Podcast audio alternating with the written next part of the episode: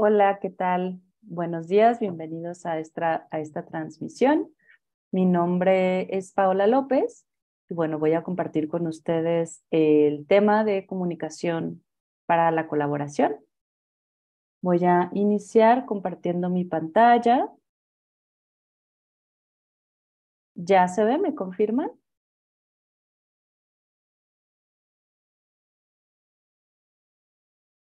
Sí se ve. Perfecto, muchísimas gracias. Bueno, pues eh, ojalá que puedan estar eh, contestando o, eh, participando en vivo. Me gustaría que fuera interactivo. Entonces, bueno, voy a dar inicio. Me gustaría que reflexionáramos juntos, juntas, cuáles son algunos de los retos que has tenido en tu comunicación en el espacio laboral. Entonces, si en este momento te vienen a la mente algunos ejemplos de los retos que has tenido, lo, puedes compartir en el chat, eh, de cuál es la comunicación que te ha funcionado, qué es lo que te cuesta trabajo al, momento de comunicar o al momento de escuchar también mensajes, cuáles consideras que son los mensajes difíciles, por ejemplo, eh, cuáles son eh, las cosas que te cuesta trabajo escuchar, comunicar, decir, si tienes alguna dificultad, por ejemplo, en hacer peticiones, no sé, en general, cuáles son los, los problemas que, que has experimentado. Les voy a dar un momentito para que contesten y mientras voy a, a seguir con la presentación, pero los podemos leer ya que los pongan. Entonces, bueno, primero quiero iniciar eh, a hablar de lo que no nos funciona, porque evidentemente si estamos aquí escuchando esto es porque hay algo que no nos está funcionando al momento de comunicarnos. Por acá dicen quizá la integridad con mis compañeros. ¿Ok? Si puedes especificar, un poquito más a qué te refieres, me sería de más utilidad. Entonces, cuando nos comunicamos hay cierto lenguaje que nos desconecta de las personas, que no nos ayuda a la colaboración y a la cooperación. No fomenta para nada la colaboración y la cooperación. Vamos a ver cuál es ese tipo de lenguaje y más que un lenguaje, yo les invitaría a que pensaran también que es un tipo de mentalidad, es un tipo de modelo de conciencia, porque como yo me, me comunico es como estoy también pensando y percibiendo el mundo. Entonces, la comunicación es un reflejo de cómo estamos pensando. Entonces, también es más que un estilo comunicativo, es un modelo de conciencia. Entonces, bueno, por ejemplo, aquí podemos ver que clasificar y juzgar a las personas promueve la violencia. Esto puede sonar muy radical, pero eh, si nosotros empezamos a tener estas ideas que en comunicación no, violenta les llamamos imágenes de enemigos, me dejo de vincular con un ser humano y me empiezo a vincular únicamente con unas etiquetas. Y esto va haciendo que nuestras relaciones se vayan deshumanizando. Entonces, si yo me vinculo con mis compañeros de trabajo a través de estas etiquetas, dejo de ver a una persona, la complejidad del ser humano y solamente veo a un impuntual, desconsiderado, desconsiderado, egoísta, etc. Entonces, esto realmente puede llevarnos en un futuro a decisiones o acciones agresivas o violentas, discusiones, despidos, separaciones, etc. Y bueno, algo que se dice en la comunicación no violenta es que los, los análisis de otras personas, lo único que son en el fondo son expresiones trágicas de nuestros propios valores y necesidades. Esta frase es súper importante. Cada vez que yo tengo un juicio o un análisis sobre el otro, realmente lo que estoy comunicando es una necesidad mía, pero de manera muy trágica. Entonces, esto es lo que vamos a intentar em, trabajar en este modelo de conciencia, en esta herramienta de comunicación, como en lugar de expresar estos análisis, juicios, etcétera, comunico mis, mis necesidades. Y bueno, lo trágico es que cuando me expreso de esta manera, a través de juicios, diagnósticos, etcétera, solamente aumento la resistencia y la defensa ante lo que no nos gusta. Es decir, si yo le digo a una persona, eres una impuntual, lo más probable es que esa persona se ponga a la defensiva y se resista a escucharme.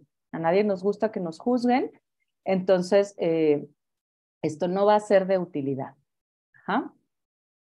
Bien, entonces vamos viendo eh, con detalle cuál, este es, cuál es este lenguaje o este modelo de conciencia que nos desconecta, que nos separa y que genera eh, todo lo contrario a la colaboración. Serían los juicios morales, las críticas y los diagnósticos, las comparaciones, el lenguaje que niega nuestra responsabilidad, un lenguaje que justifica la recompensa y el castigo, un lenguaje a través de exigencias y órdenes y como les decía, todo este tipo de modelo de conciencia lo que genera es imágenes de enemigos. Entonces, ¿qué, pues, ¿qué sucede? Que en nuestros espacios laborales nos vamos deshumanizando. Y esto, como les decía, puede llevar a, nos puede llevar a ocasionar pues conflictos y eh, incluso violencia. Entonces, bueno, este modelo de conciencia de la desconexión es muy polarizado, es decir, las cosas son o buenas o malas, correctas o incorrectas. Y lo interesante aquí es, ¿quién define lo que es bueno o malo? ¿Quién define lo que es correcto o incorrecto? Pues yo, ¿cierto? Entonces, es un modelo de conciencia sumamente autocentrado.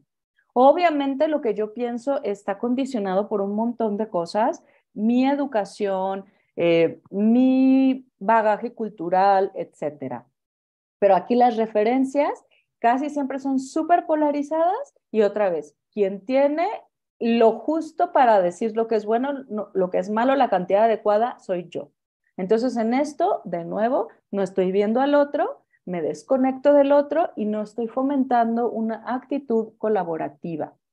Entonces, el lenguaje de la comunicación no viol el lenguaje eh, violento o de desconexión, en comunicación no violenta también le decimos lenguaje chacal. Y esto solamente es una metáfora eh, educativa, no es que el chacal sea un animal violento, es simplemente em, una metáfora de cómo a veces el ser humano puede tener estas actitudes que se parecerían a las del chacal. El chacal es un animal carroñero, es decir, se alimenta de, animales que están ya descompuestos, ¿no? Como a veces los seres humanos también podemos estarnos alimentando mental y emocionalmente de, de, de estos em, alimentos, por así decirlo, que no nos son de utilidad.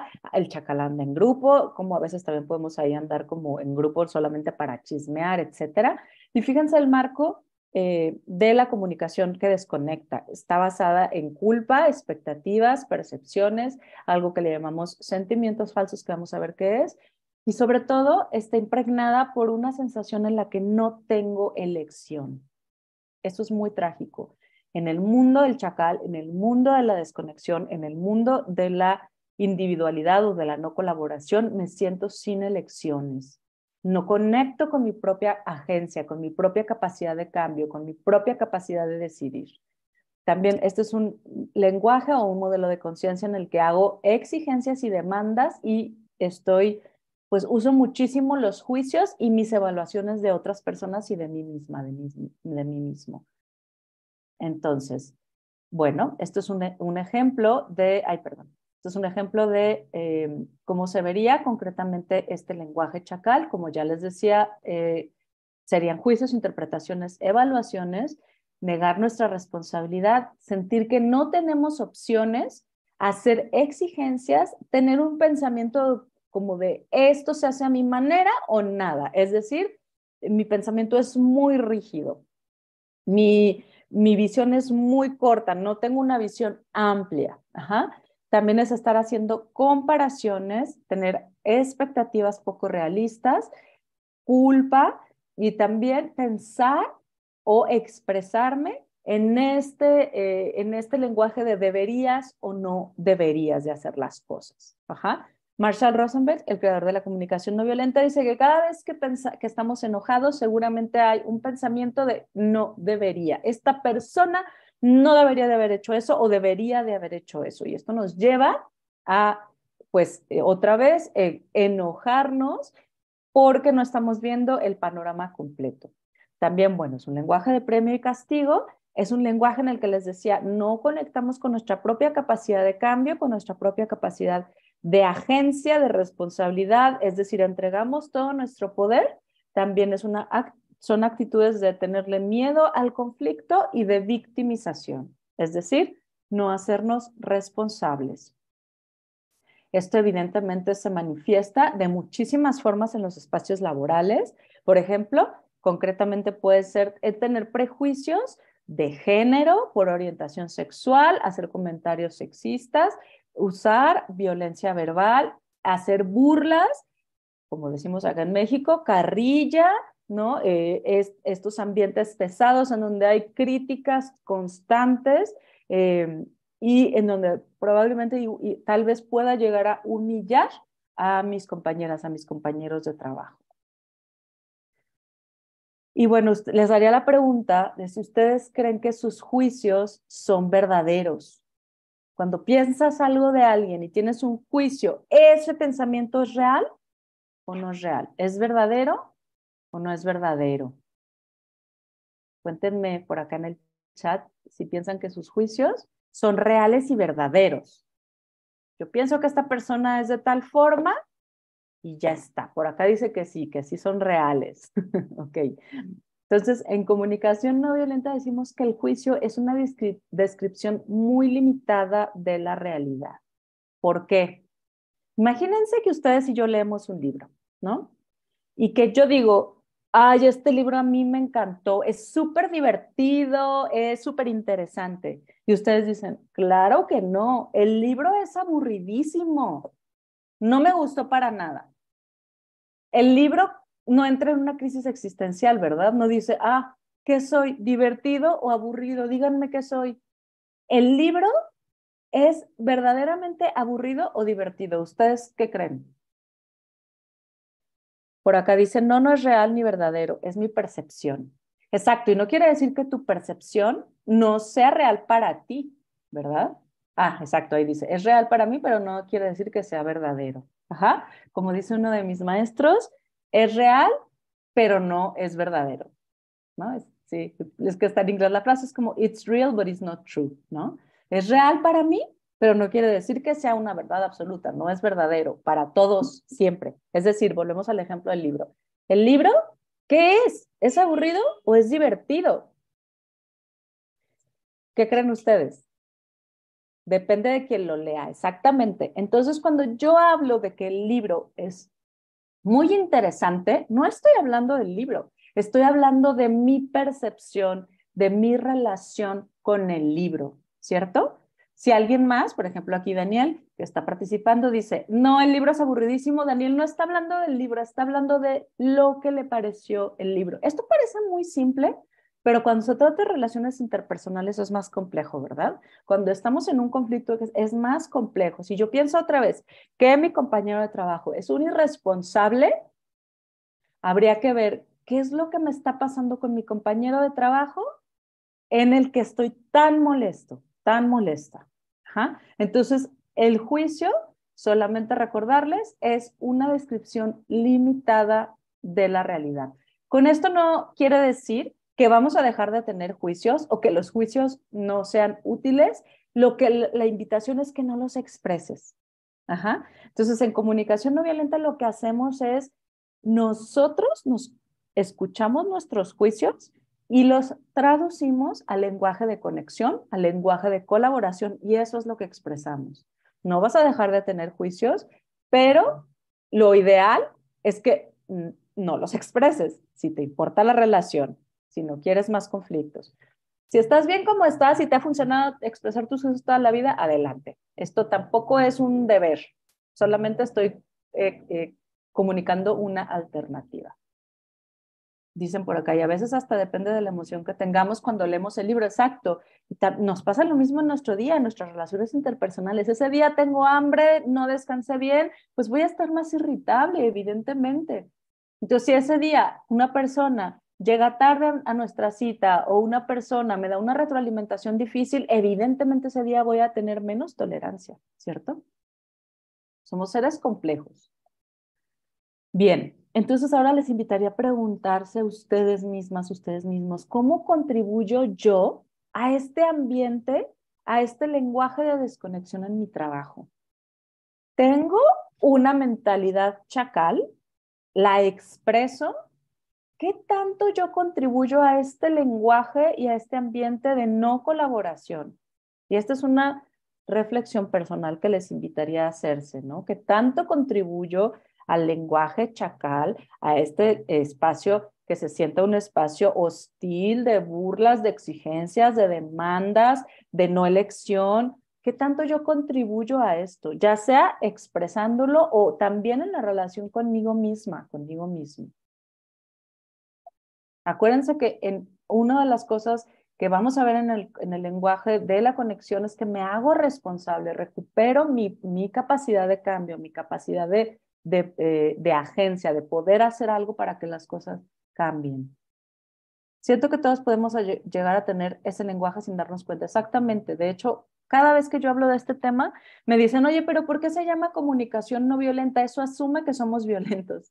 Sí, porque todos hemos sido criados en este ambiente de no opciones, de em, exigencias de coerción, todos, todos y todas. Desde niños es el mundo en el que vivimos.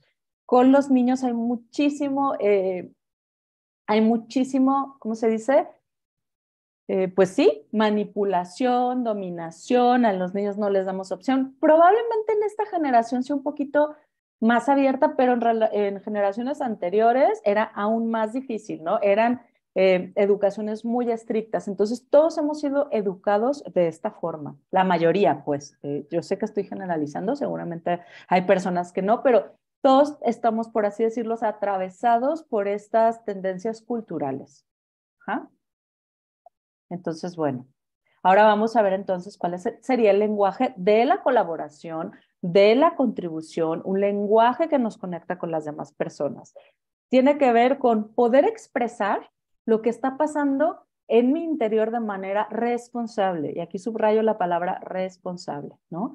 Es decir, puedo conectar con lo que me sucede y expresar lo que siento y necesito momento a momento. Para esto, evidentemente, voy a necesitar construir un vocabulario, tanto de emociones y de necesidades, que eso no todo el mundo lo tiene tan consciente y es algo que se trabaja en la comunicación para la colaboración. Poder comunicarme en el lenguaje de necesidades. Y en, los ambientes laborales hay necesidades muy vivas, por así decirlo. Por ejemplo, em, la colaboración es una necesidad vital en los espacios laborales. La comunicación, el acceso a la información, el respeto por los acuerdos, etcétera. Cada, eh, bueno, la, la, obviamente la eficiencia, el cuidado y el manejo adecuado de los recursos, o sea, en cada espacio laboral tendrá que identificar cuáles son sus necesidades y en los espacios laborales las necesidades y las conexiones nos sirven a una cosa muy concreta que es al logro del propósito compartido.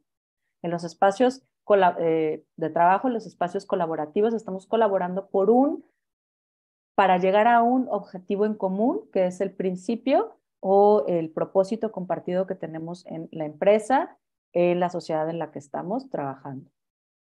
Entonces, bueno, esto, todo lo que voy a estar compartiendo es para lograr conectar y em, juntos poder contribuir al propósito. Entonces, bueno, además de comunicarnos en este lenguaje de emociones y necesidades, también es poder integrar, es decir, poder pedir qué es lo que necesito para hacer mi vida mejor. O sea, si estoy en un espacio laboral y necesito algo de mis compañeros y compañeras, de mis jefes, etcétera, pues puedo hacer peticiones. Entonces, me convierto en un agente de cambio, es decir, me responsabilizo y yo también me atrevo a pedir lo que necesito concretamente. ¿Y qué sucede con todo este lenguaje de conexión? Pues nuestras relaciones se vuelven de alta calidad. No importa que estemos en el trabajo, voy a tener relaciones de alta calidad en el que las personas van a confiar en que a mí me importan sus necesidades y ellos van, y yo voy a confiar en que a ellos les importan mis necesidades. Imagínense un, ambiente laboral así, en el que todos sintamos que nuestras necesidades son importantes y que vas a ser tomado en cuenta. Cuéntenme si esto sería un ambiente laboral que te sería cómodo, en el que te, te sentirías bien trabajando, en el que te sentirías motivado a ir, ¿no? En un ambiente en el que seas escuchado, seas considerado, eh, etcétera. Bueno, entonces vamos a ver en qué consiste este lenguaje de conexión, de colaboración. La metáfora para este lenguaje es una jirafa. Eh, ¿Por qué? Porque bueno, eh, no otra vez, no, recuerden que solo es metafórico, no es que la jirafa sea buena y el chacal sea malo, la jirafa es el animal terrestre con el corazón más grande, entonces es una metáfora de cómo eh, estamos propiciando conectar con nuestra humanidad, hacer ambientes laborales humanizados, no solo llegar y pensar que nuestros compañeros son ahí robots sin sentimientos eh, o máquinas de producción, todos somos personas con necesidades, con emociones, con anhelos, etcétera. No estoy diciendo que tu ambiente laboral se convierta en un espacio de terapia o así, sino que ah, tenemos que tener la conexión necesaria para cumplir el propósito otra vez. Entonces es un equilibrio entre cuánta conexión tengo con los otros, pero siempre esta conexión tiene, eh, tiene una finalidad de servir al propósito compartido. Ambiente de reconocimiento y validar ideas y emociones. Ajá, así es. Eso es lo que estamos intentando o vamos a intentar hacer con este lenguaje de colaboración. Y miren, eh, me gusta mucho de la comunicación no violenta que es muy concreta y nos da cuatro pasos. No quiere decir que esto sea fácil, pero son, eh, son muy pedagógicos, muy didácticos. Entonces son cuatro que los vamos a ver rápidamente. Se trata de poder hacer observaciones independientemente de mis juicios, porque se acuerdan que en el mundo chacal hablo con juicios. Acá vamos a, hablar a través de observaciones.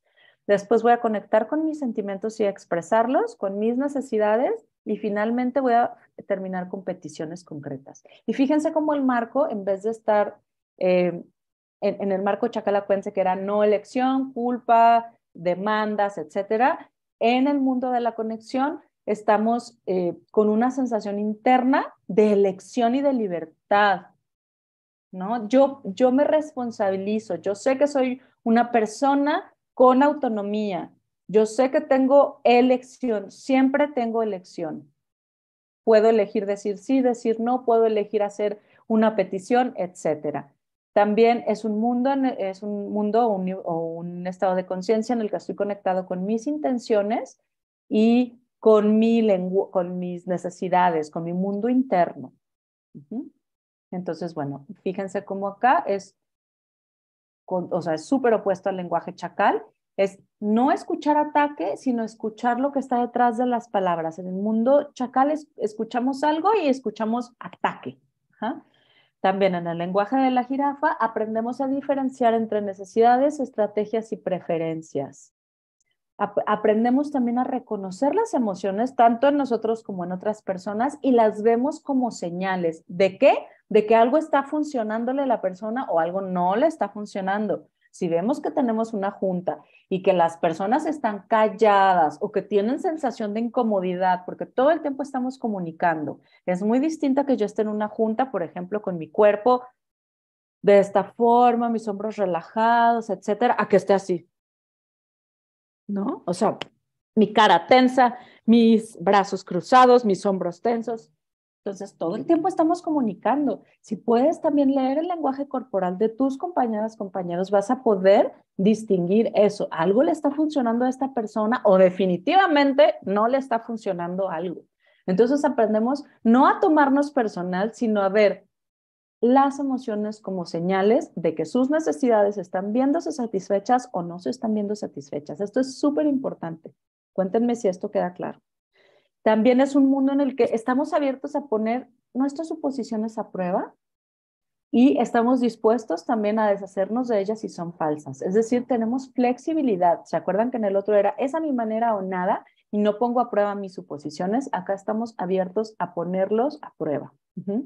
También estamos dispuestos a averiguar qué está pasando, no de quién es la culpa. Nos salimos del mundo de la culpa y nos vamos más a un espacio de conexión y de resolución.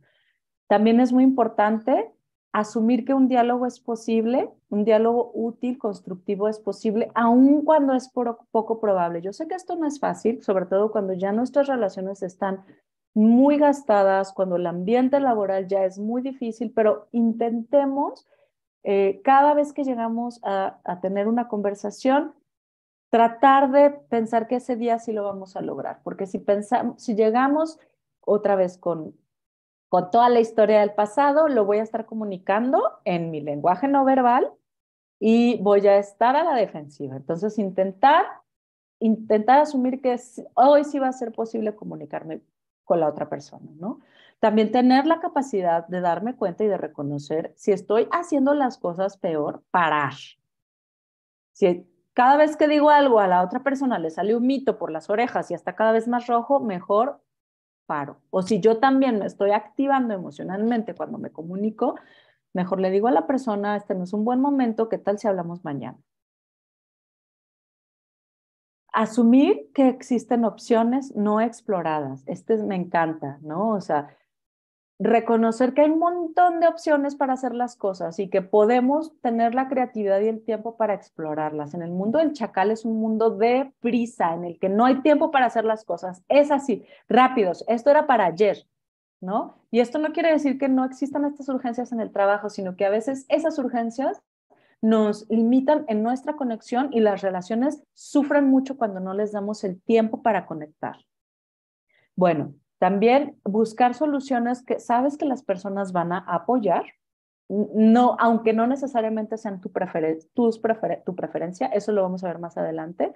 Y también ser muy explícito en los acuerdos y también ser explícito en cuando estos acuerdos cambien. Muchas veces no hacemos acuerdos explícitamente, se asumen cosas. Esto es súper dañino para las relaciones y también en el ambiente laboral. Y muchas veces cuando algo cambia, no lo expresamos. Entonces, esto es súper importante, que siempre haya claridad. Gran parte de, los conflictos en los espacios laborales es la falta de claridad. Entonces, ser súper explícito en los acuerdos y también cuando quieras que algo cambie porque ya no te está funcionando, expresarlo. Cuéntenme hasta aquí cómo voy. Eh, va quedando claro? ¿Creen que esto sea de utilidad? ¿Creen que lo puedan aplicar en su vida? Cuéntenme un poquito.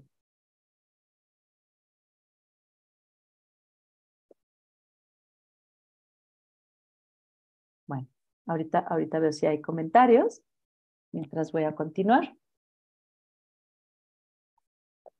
Vamos a ver de, de manera muy breve. Dice, se, se puede aplicar sin problema. Ojalá que sí sea sin problema. No sé si vaya a ser sin problema, pero asumo que estás diciendo sin problema a tu disposición interna. Entonces, bueno, este, solo es cuestión de que nos demos cuenta, exacto. Entonces, ahí está la disposición, ¿no? Y bueno, esto es de práctica, no porque tomen esta charla, ya, ay, ya mañana voy a llegar con otra actitud, bueno, a lo mejor con otra actitud, sí, pero esto es conscientemente y todos los días practicar, practicar, recordar, porque este, este modelo de conciencia lo tenemos súper aprendido, el de la desconexión, el de la no colaboración, etc. Entonces me voy, a ir, me voy a ir muy rápido en los cuatro puntos porque quiero llegar también a, a la parte de la colaboración. Entonces, la observación como es, es generar, poder generar un terreno en común con el otro y es poder expresarme con mucha objetividad, como lo haría una cámara de video. En vez de hablar con con, mis, con suposiciones, con juicios, críticas, diagnósticos, etcétera, hago una observación. Por ejemplo, hoy es martes a las 9.40 y no he recibido el reporte que quedaste de enviarme ayer. Esa es una observación. ¿Cómo sería un juicio? Nunca me envías las cosas a tiempo. La generalización es otra, otro lenguaje chacal. Nunca y siempre. Nunca me envías las cosas a tiempo. No te importa lo que digo. Eh, eh, ¿Qué otra cosa podría ser en el trabajo? Eh, siempre es lo mismo contigo, etcétera, ¿no? Entonces, objetivamente, ¿qué ha sucedido? Es martes, van a, son las 9.40 y no he recibido el reporte. Objetivo, ¿cómo lo vería una cámara de video? Déjenme leerles. Sí está claro, lo difícil es caer en cuenta cuando uno cae en esas actitudes de desconexión y aprender a corregir el camino. Sí, esto es un ejercicio de autoconocimiento, de autoobservación. Todo muy claro e interesante para aplicarlo en el trabajo y tener un ambiente mucho mejor. Me da mucho gusto que esto te sea de utilidad. Sería más fácil si todos pudieran conocer estas herramientas y pensar antes de decir algo o de actuar. Sí, claro, sería lo ideal, pero no podemos controlar al mundo ni a todos. Lo que sí podemos hacer es nosotros traer esta semilla de contribución y nosotros ser un, eh, un gestor, por así decirlo, del cambio que queremos ver en el mundo. Entonces, ya estás acá, ya estás escuchando esto, tú llévatelo como semilla y vamos a ver qué pasa cuando lo utilizas, ¿va? Entonces, queda clara la observación, hablar con objetividad como lo haría una cámara de video. Después, ¿qué pasa? Pues algo sucede en el trabajo, alguien dice o hace algo, algo me pasa internamente, ¿cierto? Puede ser eh, una emoción agradable o una emoción desagradable, pero siempre hay una reacción emocional o puede ser incluso neutralidad o aburrimiento, pero no estamos muertos, no somos seres inertes, tenemos una vida interna, todo, cada momento estamos sintiendo algo. Siempre les hago esta pregunta cuando doy talleres. Díganme cuántas emociones han tenido desde que abrieron los ojos hasta este momento y apenas son las 9.50 de la mañana. ¿Han tenido una? ¿Dos? ¿Tres? ¿Cuántas emociones han tenido? ¿La vida es estática o dinámica? Todo el día se sienten de una manera o tienen muchísimas emociones. Tres, alguien dice, tres emociones. Y dinámica, exacto. Y el lenguaje chacal es un lenguaje estático. Si yo digo, eres un impuntual, estoy diciendo que esa persona siempre es un puntual. Sin embargo, si digo, estoy muy molesta porque llegaste 15 minutos tarde a nuestra cita, estoy diciendo que, ¿cómo estoy yo en ese momento? Estoy hablando de que en comunicación no violenta se hace una pregunta que me encanta, que es, ¿qué está vivo en mí? ¿O qué está vivo en ti? ¿Qué está vivo en mí? Estoy molesta porque llegaste 15 minutos después de la hora que acordamos. Punto. Esa es una observación integrando los sentimientos. ¿Se fijan? Estoy molesta porque llegaste 15 minutos después de lo que acordamos. Entonces, ¿qué hago? Con los sentimientos, primero me hago responsable. No es, tú me hiciste enojar. Estoy enojada porque dijiste tal cosa. Eso sería no responsabilizarme. Entonces, estoy molesta porque escuché que dijiste esto. Estoy molesta porque no he recibido el reporte. Estoy preocupada porque en los espacios laborales no depende. Hay espacios laborales en los que sí se puede hablar de emociones o de todas las emociones y hay otros espacios laborales que quizás sean más difícil hablar de mi mundo emocional, pero hay emociones que sí se permiten en el trabajo, ¿cierto? Como estoy preocupada, eh, estoy emocionada, eh, estoy ansiosa, bueno, no sé si ansiosa, pero preocupada, preocupada o estresada o eh, tengo muchas preocupaciones, o sea, hay ciertas emociones que sí podemos utilizar en el mundo laboral, ¿no? Entonces sí puedo decir, estoy preocupada porque no he recibido el reporte y yo tengo que entregar el material hoy a las 3 de la tarde, ¿estarías dispuesto a enviármelo antes de la una? Ahí ya utiliza todo el modelo. Cientos de emociones a cada rato de, manera dinámica. Yo pasé por todas esas emociones y apenas son las 10 a.m. Yo también tengo un mundo emocional bastante dinámico y no tiene nada de malo ni bueno, simplemente es poder de tener la capacidad de autoobservarnos, de autoconocernos. Hay bastantes ejercicios en la comunicación no violenta. Uno de ellos que se los dejo para que se lo lleven de tareas, hacer un diario de las emociones. Entonces, pues varias veces al día, dos, tres, hacer, parar y decir, a ver, ¿Cómo me siento en este momento? ¿Cómo me he sentido hoy? Y escribes únicamente las emociones. En este momento me siento eh, preocupada, en este momento, eh, hace rato me sentía emocionada, etcétera, ¿no? Entonces, empezar a familiarizarnos con el lenguaje de sentimientos. Aprender a nombrar nuestra experiencia interna nos ayuda a gestionar nuestras emociones. Esto tiene que ver con las neurociencias. Ahorita no voy a tener desafortunadamente tiempo para profundizar en esto de las neurociencias, pero cuando yo puedo nombrar e identificar a una emoción, ya no estoy atrapado por ella y puedo gestionarla mejor. Entonces parece algo muy simple, pero si yo puedo nombrar en este momento estoy enojada, puedo gestionar mejor mi enojo. Casi siempre me doy cuenta de, la emoción en retrospectiva. Ay, chin, dije esto porque estaba enojada. Hice esto porque estaba enojada. Pero cuando me doy cuenta de lo que sucede mientras sucede, tengo más gestión emocional, ¿cierto? Y esto es una práctica. Y en comunicación no violenta nos hacemos responsables, entonces decimos, nadie me puede hacer sentir nada. Yo soy responsable de lo que siento, porque si mis emociones dependieran del mundo, pues no tengo ninguna gestión, no tengo ninguna injerencia, pero si yo reconozco que lo que sucede viene de mí, entonces puedo hacer algo. ¿Y de dónde vienen mis emociones? Si no vienen del mundo, si no vienen de lo que otras personas hacen, ¿de dónde creen que vienen mis emociones? Cuéntenme, ¿de dónde vienen nuestras emociones? Si no vienen de, del mundo externo, de los demás, entonces ¿de dónde?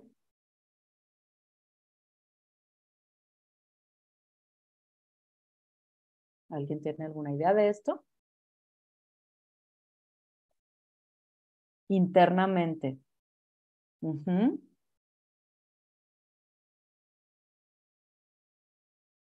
¿Qué quiere decir internamente?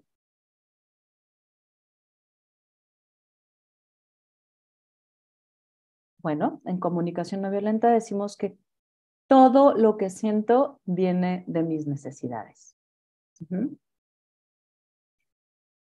Hay una frase muy bonita, comunicación no violenta, que dice, cada cosa que hago, cada cosa que hacemos y decimos todo el tiempo está tratando de cubrir necesidades. Las necesidades son algo profundamente humano.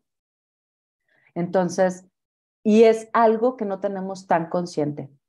Es decir, eh, lo que vemos es, perdón, la metáfora es como un iceberg, lo que vemos es la punta del iceberg nada más y la masa del iceberg, lo más grande, está por debajo del agua, está oculto. Así son las necesidades.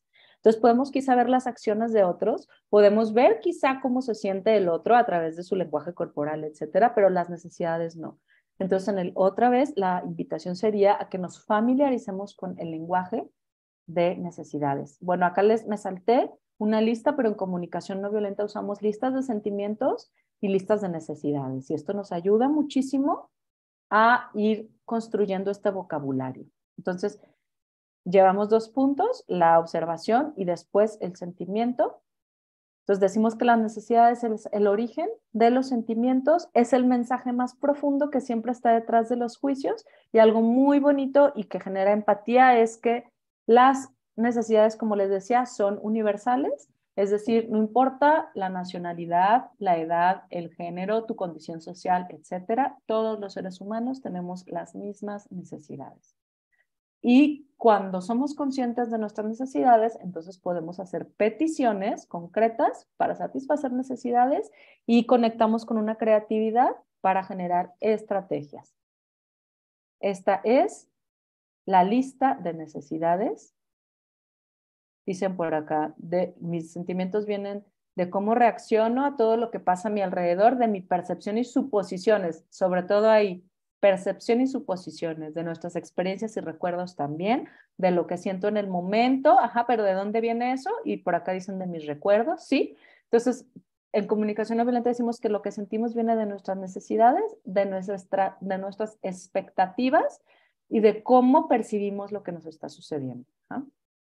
Fíjense, en esta lista de necesidades hay necesidades básicas como serían aire, luz, abrigo, alimento, descanso, etcétera, y necesidades que tienen que ver más como le llamamos en comunicación no violenta con el florecimiento humano, como consideración, creatividad, comunicación, afirmación, autenticidad, respeto, independencia, autonomía, todas estas necesidades las, la, perdón, la redundancia las necesitamos para florecer como personas. Ajá.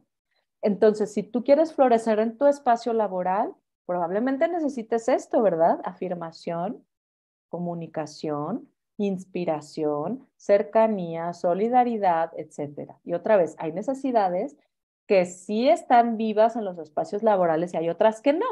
A tu trabajo vas a quizá satisfacer necesidades de, por ejemplo, seguridad económica, pero también quizá vas a satisfacer necesidades de propósito, eh, de sentido, quizá también de aprendizaje, quizá también de contribución, etcétera. Cada quien puede hacer una lista de cuáles son las necesidades que tengo al ir a trabajar.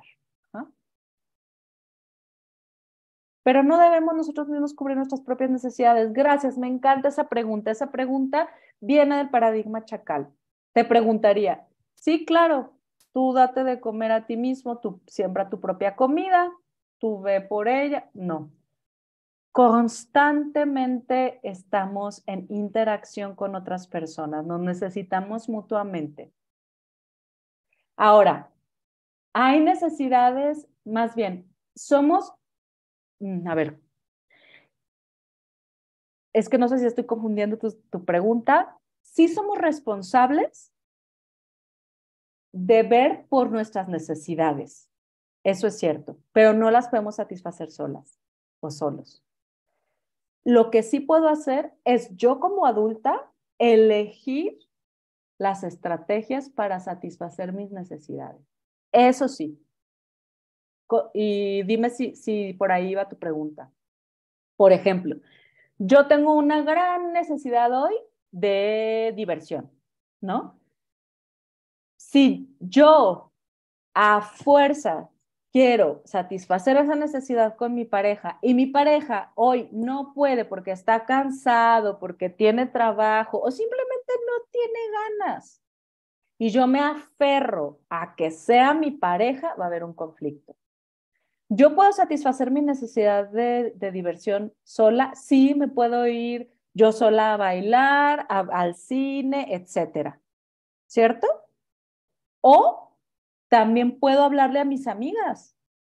Tengo estrategias. No me aferro a una sola, una sola, una sola eh, estrategia. Tengo diversas. Entonces, hay una diferencia entre necesidades y estrategias. Las necesidades siempre son universales y las estrategias, las estrategias son personales y todo el tiempo estamos en interacción con otras, con otros. Entonces, probablemente a veces yo pueda satisfacer mis necesidades yo sola y probablemente a veces necesite de mi comunidad. Dicen que muy clara la respuesta, gracias, gracias a ti. Bueno, entonces aquí está, las necesidades son universales todos tenemos diferentes intereses que surgen de nuestras necesidades y elegimos diferentes estrategias para satisfacer estas necesidades. Esto es súper importante. Marshall Rosenberg, otra vez el creador de la comunicación no violenta, decía que siempre, siempre, siempre los conflictos están al nivel de necesidades. Siempre. Entonces, cuando tengas un conflicto laboral, vete a la necesidad. ¿Qué es lo que de fondo estamos buscando esta persona y yo? Estamos buscando quizá em, comunicación, pero nuestra estrategia es distinta. A lo mejor esta persona quiere junta todos los días y eso no me funciona a mí. Yo prefiero tener junta una vez a la semana. Los dos estamos tratando de satisfacer la misma necesidad, comunicación o flujo de información, pero esta persona quiere que sea todos los días y a mí eso no me funciona. A mí me funciona una vez al día, una vez a la semana, perdón. Entonces podemos desde, desde conectar con la, con la necesidad real, oye, estoy viendo que para ti es súper importante que fluya la información. ¿Qué te parece si todos los días hacemos una lista, la mandamos por, no sé, por mail, por WhatsApp de los pendientes, etcétera, pero solamente una vez a la semana tenemos reunión? Entonces ahí es donde podemos empezar a negociar. Cuando cuando puedo identificar las necesidades, surge creatividad para generar diversas estrategias y con esto puedo negociar con las demás personas. ¿Cuáles son las estrategias para satisfacer las necesidades? ¿Queda claro esto? Entonces, lo que quiero siempre en un espacio colaborativo es pasar del conflicto, fíjense cómo es el conflicto, es dos personas con el problema en medio. Entonces, veo que es como eh, mi problema es con la persona.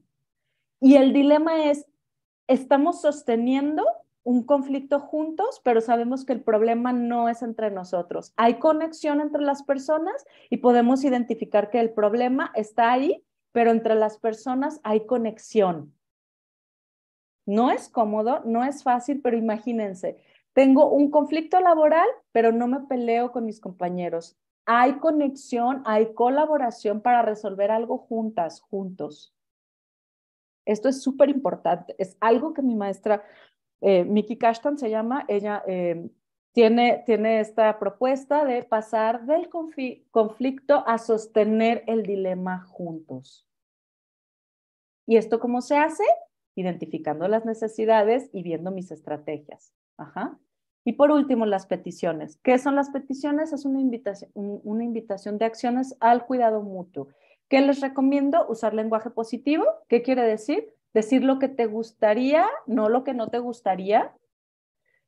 Hacer una petición de una acción que sea gestionable y realista. Es decir, no es imposible decirle a la otra persona, quiero que todos los días estés de buenas. Es irreal. Nadie está todos los días de buenas pero sí le puedo decir, me encantaría que todos los días me dijeras buenos días. Es una acción muy concreta. El otro me puede decir que no, pero es algo gestionable. Ser muy específico en cuanto a tiempo, cantidad y detalles. ¿Vieron cómo lo dije? Quiero que todos los días me digas buenos días. Muy específico, tiempo, cantidad y detalle. El lenguaje vago eh, contribuye a muchísimos conflictos y confusión.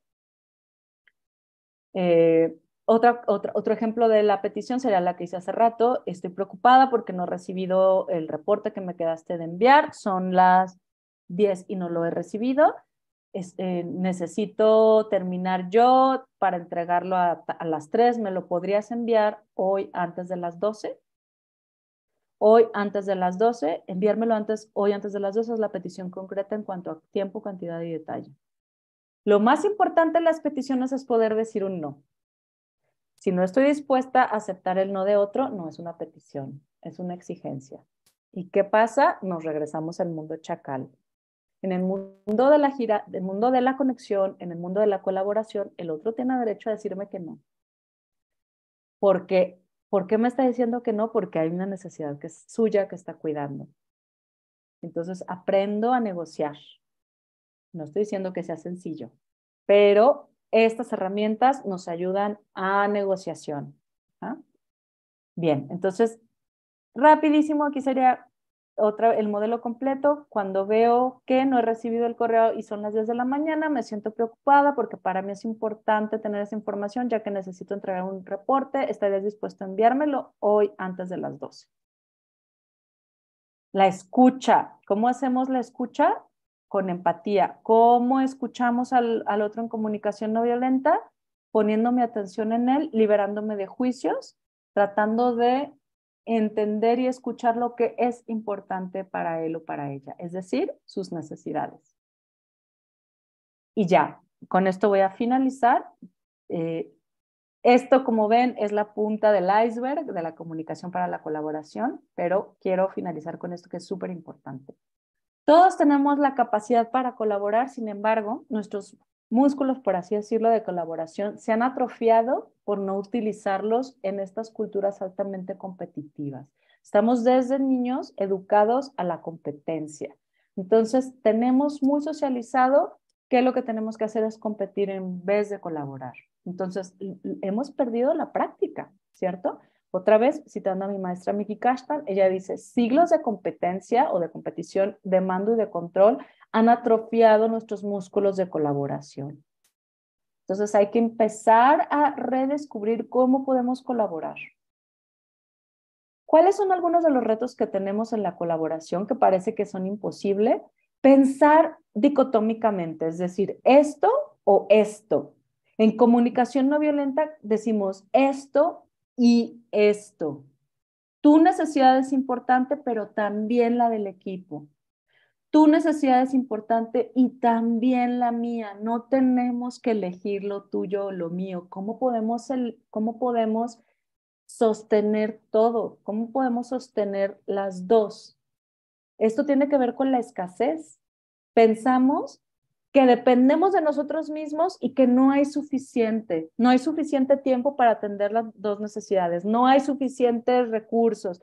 Entonces, esto también nos limita muchísimo a tener creatividad y a tener disposición interna para colaborar, tener este pensamiento de escasez. Y por último, estos principios de colaboración esto yo lo, explico mucho más a detalle en mis talleres, es buscar una solución que funcione, tratar de buscar una solución que funcione para todos, no solo para la mayoría o para las personas de más poder, sino para todos. Para llegar a acuerdos es más fácil irnos a nivel de principios que a nivel de opiniones. Hay que movernos del mundo de las opiniones a los principios no estamos buscando una solución que sea la preferencia de todos. Esto es imposible, pero sí queremos encontrar un rango de disponibilidad en lo que las personas se sientan cómodos y desde este rango de disponibilidad encontrar eh, una solución. Y por último, pues la colaboración no es algo a lo que se obliga. No podemos obligar a nadie a colaborar, es algo a lo que se invita. Te invito a colaborar en esto, cómo podemos hacer para que lo que lo que es importante para ti, lo que es importante para mí, se sostenga en un acuerdo. Y bueno, con eso estaría terminando esta charla. Espero pues que esto les haya sido de utilidad. Si les interesa más el tema, pueden leer el libro de Comunicación No Violenta de Marshall Rosenberg. Les dejo aquí mis redes sociales. Estoy en Facebook como Comunicación Empática y este es mi correo electrónico. Y bueno, pues no sé si tengan alguna pregunta, eh, duda, algo que quieran compartir antes de finalizar.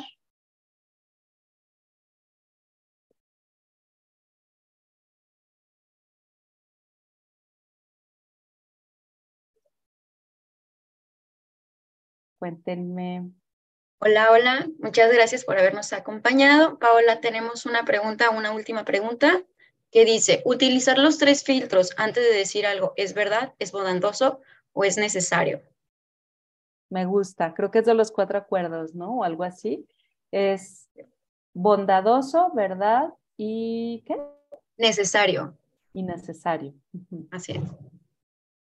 Gracias, gracias, gracias. Te agradecemos mucho el que hayas acompañado. Espera, tenemos una última pregunta que dice, ¿cómo le hago para poner atención a las necesidades de alguien cuando en un conflicto empieza a hablar la otra persona y pienso, Ash? Me encanta. Gracias por tu sinceridad. Habría que ver qué hay detrás de ese Ash. Eh, yo te invitaría a que si ese Ash es muy común con la otra persona, te vayas con un cuadernito y una plumita y saques a tu chacal a pasear. Escribe todo lo que piensas de esta persona. Me choca todos tus juicios. Mira, aquí nadie lo va a leer, es tu diario. Escribe todos los juicios, todo lo que te molesta, todo, todo, todo. Y cada, de cada frase, vete a sentimiento y necesidad. Tradúcelo.